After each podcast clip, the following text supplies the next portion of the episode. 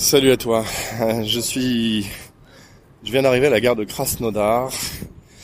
Euh, c'est un départ pour le Caucase. Cette fois, on va vraiment plus dans, dans le pays, vers les montagnes. On va aussi beaucoup plus vers des vers des villes de, de taille beaucoup plus modeste, voire euh, des villages. Et je viens de prendre un, un taxi pour venir à la gare avec mes affaires. Le type très très sympa, un russe, vraiment sympa, qui est, content de discuter, euh, qui aime bien, il me l'a dit lui-même, discuter avec euh, avec les gens qui trimballent à droite à gauche. Et euh, c'était intéressant, il m'a parlé de... On est passé devant le stade, l'énorme stade de, de Krasnodar, qui... Alors selon certains, c'est le plus beau stade du monde. Il paraît qu'il y a il y a plusieurs équipes internationales qui viennent souvent ici pour s'entraîner, pour faire un match euh, amical ou, autre. Et il paraît que sur le plan technique, technologique, c'est vraiment une, pure merveille. Alors ce stade, je t'en parle parce que euh, on a parlé de ça avec lui. Je lui ai dit, c'est vrai que c'est le plus beau stade du monde. Et il m'a dit, ah, peut-être pas du monde, mais euh, mais d'Europe, oui, certainement en tout cas. C'est certainement le plus beau stade d'Europe.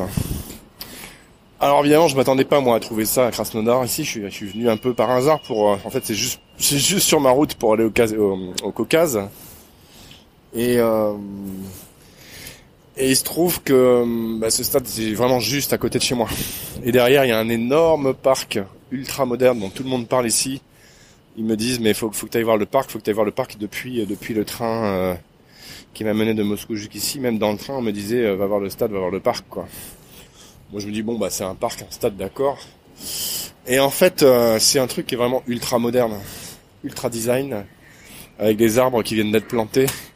Une bonne partie du parc est, est toute neuve en fait, hein, c'est vraiment hyper récent. Ils ont inauguré une des fontaines principales euh, pour, euh, pour le nouvel an. Donc ça fait vraiment quelques jours. Les arbres sont tout petits, ils vont pousser. Le type me dit, imagine quand les arbres vont pousser, ça va être juste exceptionnel ce truc. Et alors pourquoi on parle de ça? Eh bien parce que ça fait euh, plusieurs fois que j'entends parler du, monsieur qui a investi pour construire euh, ce stade et le parc qui va derrière avec. C'est un monsieur, euh, comment dire, qui a extrêmement bien réussi en Russie. Un type qui a grandi, qui a vécu toute sa vie à Krasnodar et qui a toujours dit, moi je resterai habité ici parce que c'est ma vie, c'est de là que je viens. alors que beaucoup auraient pu penser, vu sa fortune accumulée, il aurait pu partir à l'étranger, partir sur Moscou, euh, comme beaucoup font euh, habituellement. Et ce type, en fait, je t'en parle parce que déjà, c'est l'ancien directeur de la chaîne de magasins Magnit. C'est une énorme chaîne de, grands magasins d'alimentation, de supermarchés, qui couvre ben, les, les neuf fuseaux horaires de la Russie. Je sais pas combien ça représente de magasins, mais c'est probablement euh, probablement quelques centaines, plusieurs centaines à travers tout le pays. Euh, c'est un type qui est réputé pour avoir construit son empire euh, par lui-même, petit à petit, et euh, en respectant les gens. Alors mon chauffeur de taxi me disait oui, c'est c'est quelqu'un voilà hyper simple. Il se promène régulièrement dans les parcs, on peut le croiser. il est capable de parler à un, ministre comme à, un ouvrier. C'est quelqu'un qui est resté simple. Et puis c'est quelqu'un qui met son argent pour le bénéfice de sa ville alors juste, euh, j'ai appris hier soir avec euh, avec deux Français qui habitent ici, Fabrice et Olivier, dont tu pourras retrouver le, podcast. C'est intéressant. Ils sont ici depuis plus de dix ans, donc ils connaissent très très bien la région.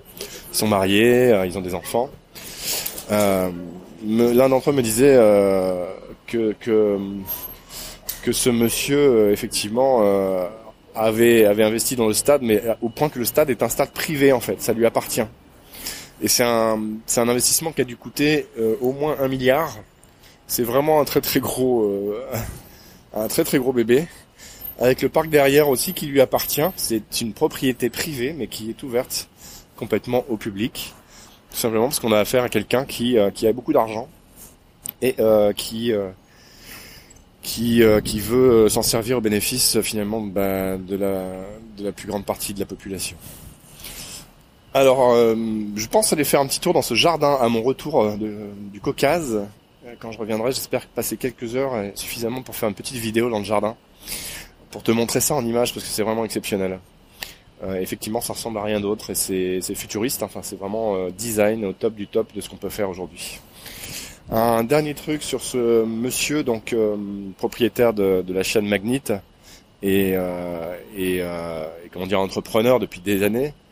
Euh, ben en fait, euh, le chauffeur me disait, on lui a repris Magnite. J'ai qu'est-ce que ça veut dire? Ben, ça veut dire qu'on lui a pris, qu'on lui a pas, on lui a pas laissé. Je dis ah bon? Et lui il me disait, ce qui m'étonne, c'est qu'il n'ait pas été euh, soit assassiné, soit, vraiment. Euh, ce qui m'étonne, c'est qu'il n'ait pas eu des ennuis avec la fortune qu'il a et le, pouvoir qu'il représente par rapport à cet argent. Alors il semble que c'est une des banques russes qui appartient au gouvernement ou à Poutine qui a mis la main euh, dessus. Alors je sais pas exactement dans quelles conditions, si c'est vrai, si c'est pas vrai, mais c'est un bruit qui court. On lui aurait repris la chaîne Magnite parce que l'homme devenait euh, trop puissant et qu'il y a un moment où euh, il, pouvait se mettre à faire de l'ombre à des intérêts plus sérieux encore en Russie. Bref, vrai ou pas vrai, je sais pas, c'est pas à moi de vous dire ça. Ça fait partie des bruits qui courent et je te les transmets tels que je les reçois ici. Et euh, en tout cas, ça fait partie des choses qui sont complètement probables, puisqu'on est en Russie et euh, on sait à peu près comment ça fonctionne.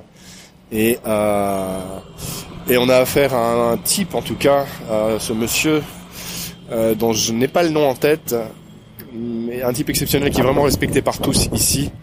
Et c'est peut-être aussi pour ça qu'il n'a pas été zigouillé d'ailleurs, c'est que beaucoup de gens trouvent que ce qu'il fait c'est vraiment bien. Ça va au bénéfice de tous, c'est très rare. Et finalement jusqu'ici, bah, il n'a pas encore plus que ça essayé de rentrer dans les arcanes du pouvoir. Il reste à sa place et c'est peut-être aussi pour ça qu'il est, euh, considéré à ce point aussi bien par euh, à peu près tout le monde et la population ici. Voilà, je te remercie d'avoir suivi ce petit podcast sur Krasnodar, qui est quand même une ville exceptionnelle. C'est une ville qui attire 50 000 habitants de plus chaque année. Alors mon chauffeur me disait aussi que hum, ces gens-là, ils viennent du nord, entre autres, ils viennent de pays, euh, enfin de Russie, où il fait très froid et il me disait euh, moi ce que j'en sais c'est que je discute avec les gens donc ils me disent pourquoi ils viennent et tout. Et entre autres euh, parce que parce qu'ils viennent du nord de la Sibérie et dans certains pays comme ça dans certaines régions plutôt. Euh, il y avait avant vraiment de quoi vivre avec de bonnes payes et tout ça. Maintenant c'est plus du tout le cas. On n'a plus de quoi se pas, se nourrir hein, quand même pas mais on n'a plus, plus de quoi vivre correctement. Bon, non seulement il n'y a plus la paye correct qu'on avait avant, mais en plus il fait un frappe canard et euh, voilà, il fait il fait bien mieux vivre à Krasnodar euh, ou même si la paille est pas toujours au rendez-vous, au moins le temps est, est, clément et ça change ça change la vie quoi. Donc voilà, c'est une ville, ça fait partie de ces villes qui attirent énormément de monde. Krasnodar, il y a aussi des endroits qui se qui se vident, des régions entières qui se vident de leur population parce que c'est des endroits qui font fuir pour tout un tas de raisons, dont bien sûr euh, bah, le travail qui manque, les payes qui sont trop basses, ou euh, des conditions qui sont juste pas réunies, pas réunies pour pouvoir euh, construire sa vie tranquillement avec sa famille. Krasnodar attire énormément de monde, c'est impressionnant de voir une ville comme ça, ça construit de partout encore une fois. Mais voilà, je pense que tu as, compris le message.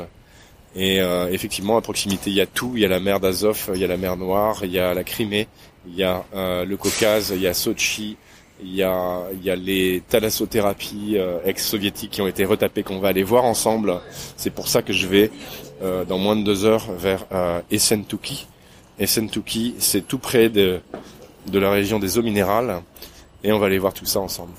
Merci de me laisser ton petit commentaire, ça me fait toujours plaisir de voir ça, d'avoir tes réactions à chaud ou à froid.